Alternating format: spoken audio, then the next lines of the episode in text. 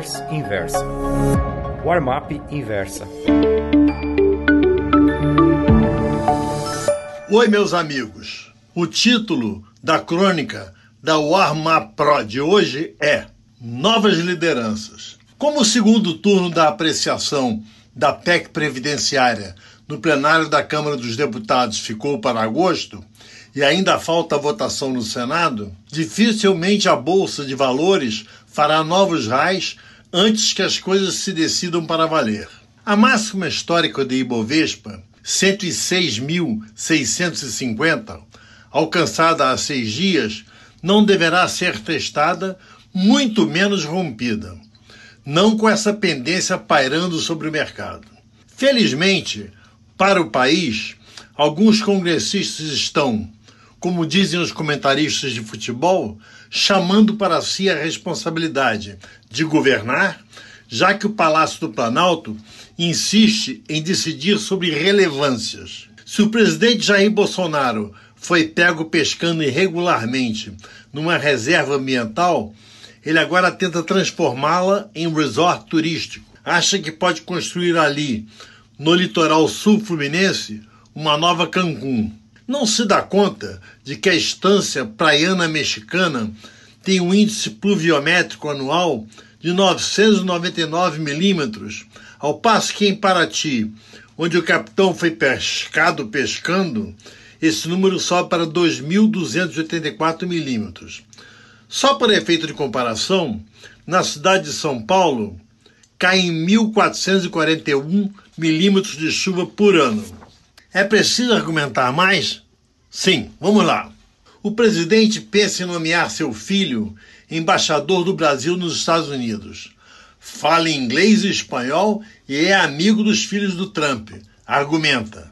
Eu sei fritar hambúrgueres, complementa o Rebento 03. Para uma embaixada que já teve titulares como Paulo Tarso Frecha de Lima, Rubens Recupero, Marcílio Marques Moreira, Sérgio Correia da Costa, João Batista Pinheiro, Roberto Campos, Walter Moreira Salles, Oswaldo Aranha e etc., receberam um autoproclamado chapeiro de cheese e egg burgers é um baita de um downgrade. Se for ficar aqui escrevendo sobre as parvoices bolsonarianas, este texto não terá fim.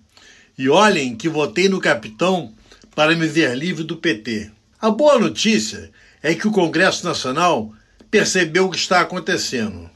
Deixa o homem cuidar do tráfico nas estradas, diz um deputado. Ou decidir se Adolf Hitler era de direita ou de esquerda, reforça outro. Com a Câmara, o Senado e o STF em recesso e o Executivo funcionando a pleno vapor, é praticamente impossível que o Brasil dê um passo firme à frente, mas também não poderá dar marcha ré irrecuperável. Nesse breve ato de um poder só, algumas ideias interessantes estão surgindo. O senador Tasso Gereissati, por exemplo, provável relator da reforma da Previdência na Casa Alta, quer reincluir os estados e municípios no projeto.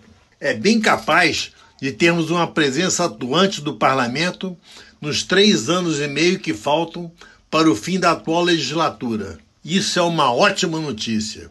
Quem sabe, quem sabe não, muito provavelmente, o Brasil já deixou o pior para trás. Se Jair Bolsonaro tem popularidade declinante, por outro lado, as esquerdas estão cada vez mais fracas politicamente. Caro amigo leitor, há uma operação com grande potencial de lucro, embora bastante perigosa. Estou me referindo a vender call de ações, mas tem de ser opções com liquidez para que se possa ter um stop exequível. Já que não deverão surgir notícias boas para a economia do país nestas semanas de recesso, o melhor negócio é vender o tempo. O escorrer da água no interior da clepsidra será seu aliado. Muito obrigado. Gostou dessa newsletter? Então me escreva contando sua opinião no warmap.inversapub.com. Um abraço, Ivan Santana.